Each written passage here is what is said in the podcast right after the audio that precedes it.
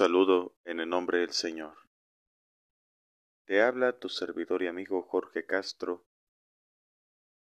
laico consagrado a la Arquidiócesis de Guadalajara, al servicio de la pastoral juvenil. Este es tu espacio, ven a mí. Tú que estás cansado, agobiado o abrumado, que vuelvas a encontrar la luz de Dios en tu corazón, una esperanza para volver a nacer, para volver a vivir en base a su palabra. Quiero agradecer primeramente a mi movimiento de la parroquia Nuestra Señora de las Victorias, aquí en Guadalajara, que me fortaleció y me da ahora la oportunidad de compartir esta experiencia con cada uno de ustedes. Tratar de dejar una huella como humilde servidor. Saludo especialmente a mis hermanos Alex Figueroa y Enrique Zamora, que han sido instrumentos de paz en mi vida, y a todos los movimientos de la parroquia a la cual actualmente estoy sirviendo, y trato de dejar una huella de esperanza. Pero principalmente a ti, que estás a punto de descubrir una mirada en tu ser y en tu juventud. Déjame decirte que no estás solo.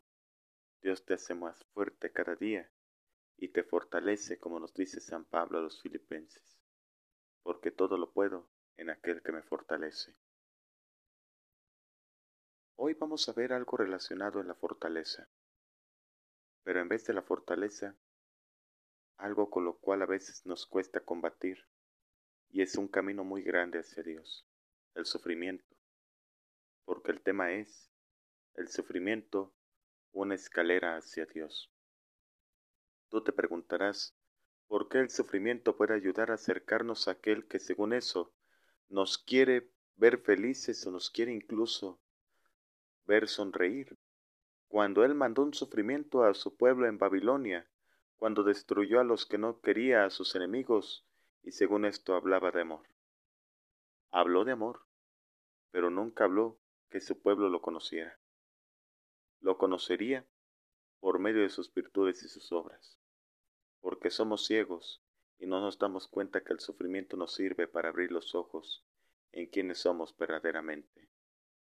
Si el pueblo de Babilonia estaba cegado por su hipocresía y por su lujuria y sus abominaciones, nosotros en cada abominación nos idolatramos tanto, en los vicios, en los juegos, ya sea de video, de casino, las tecnologías actuales o incluso llegamos a ser fanáticos de nosotros mismos en la belleza, en la salud, en los cuidados. Nos idolatramos tanto que nos olvidamos quién nos amó primero y nos diseñó para sufrir junto con Él.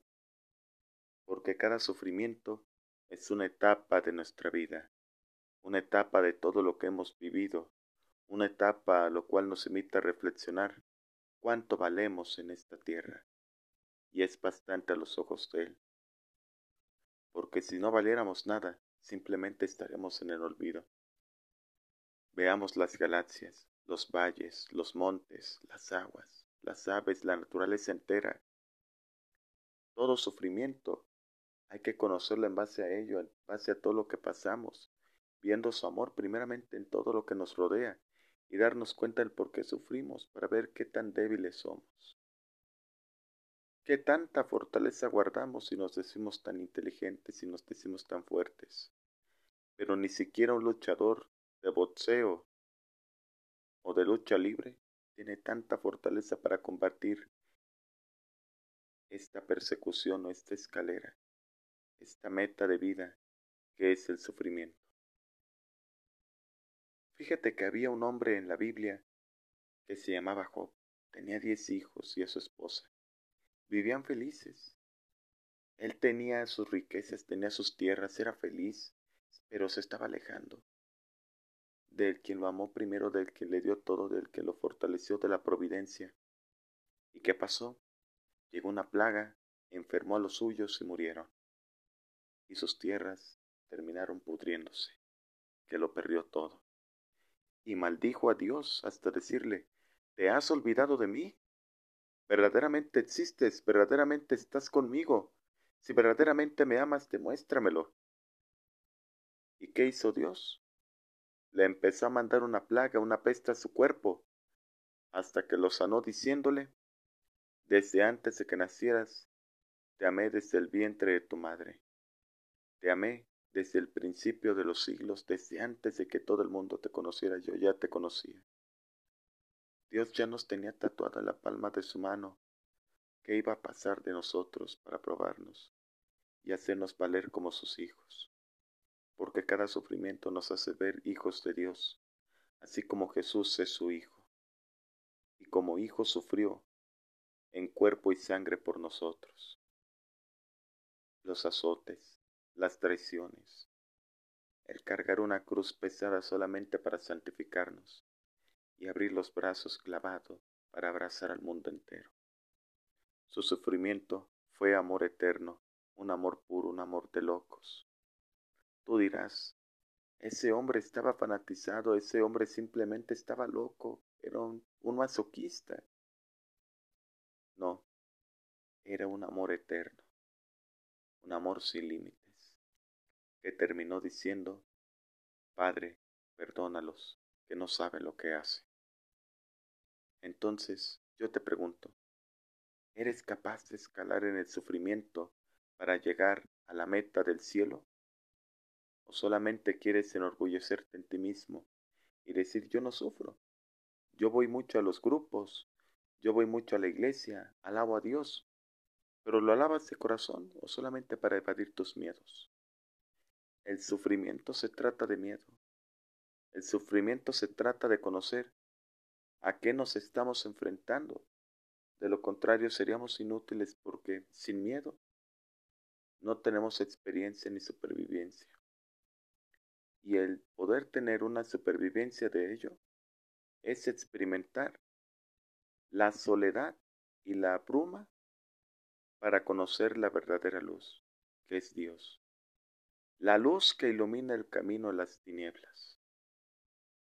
Si Job recibió una luz en el cual terminó diciendo, Señor, me amaste siempre, porque yo soy desde tus ojos el niño más querido. Yo soy tu ser más preciado, y me mandas cada lección para mostrarme tu misericordia, no para lamentarme. Pero cada lágrima es una oración y súplica hacia ti, dando gracias por cada gracia que me derramas. Yo derramo, tú me derramas en mí. Si Job fue capaz de reflexionar el amor de Dios en su situación, ¿Qué nos cuesta a nosotros no maldecir a Dios en cada circunstancia? Que mi hijo está secuestrado, que mi esposa murió de cáncer, que esta enfermedad me está comiendo.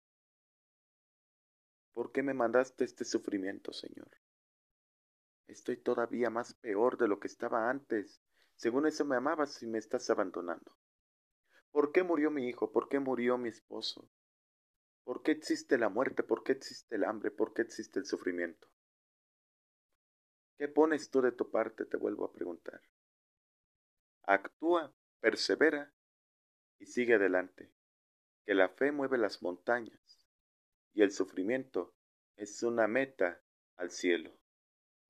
El cielo que Dios nos prepara para el reino de, de su Padre. Porque mientras mayor suframos, mayor será nuestra recompensa en el mismo. Mayor será nuestra recompensa en el reino del amor. Entonces, solamente pregúntate esto. Si sufro, ¿cuánto doy gracias a Dios por esa lección que me manda? Por esa lamentación, por ser un Job el cual diga, aquí estoy Señor, haz de mí lo que quieras. Pero una palabra tuya bastará para sanarme. Una palabra tuya me fortalecerá, me levantará para ser un hijo tuyo, aceptarme como soy. Ya no quiero sufrir, pero dame tu corazón, dame tu amor, tu amor que es inalcanzable y es humilde, pero principalmente es grande.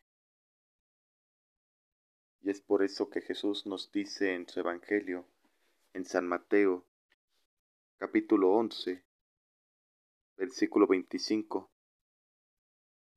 Vengan a mí todos ustedes que están cansados de sus trabajos y cargas, y yo los haré descansar. Acepten el yugo que les pongo y aprendan de mí, que soy paciente y de corazón humilde. Así encontrarán descanso, porque el yugo que les pongo y la carga que les doy a llevar son ligeros. Palabra del Señor. No desprecies tu cruz, no maldigas tu cruz. Alza los brazos, extiéndete en ella y da gracias por lo que Dios te manda. Tu cruz es la victoria sobre la vida. Mientras mayor sufras, mayor será tu victoria, mayor será tu alegría, volverás a sonreír.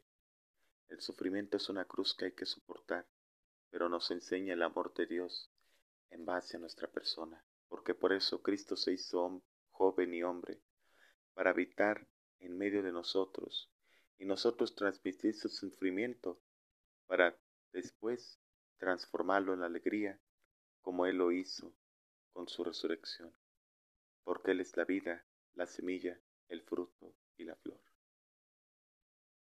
Te voy a dejar que experimentes el amor de Dios, perdonando por tu sufrimiento que has maldecido, pero da gracias por ello porque en ello encontraste la felicidad eterna en Jesucristo.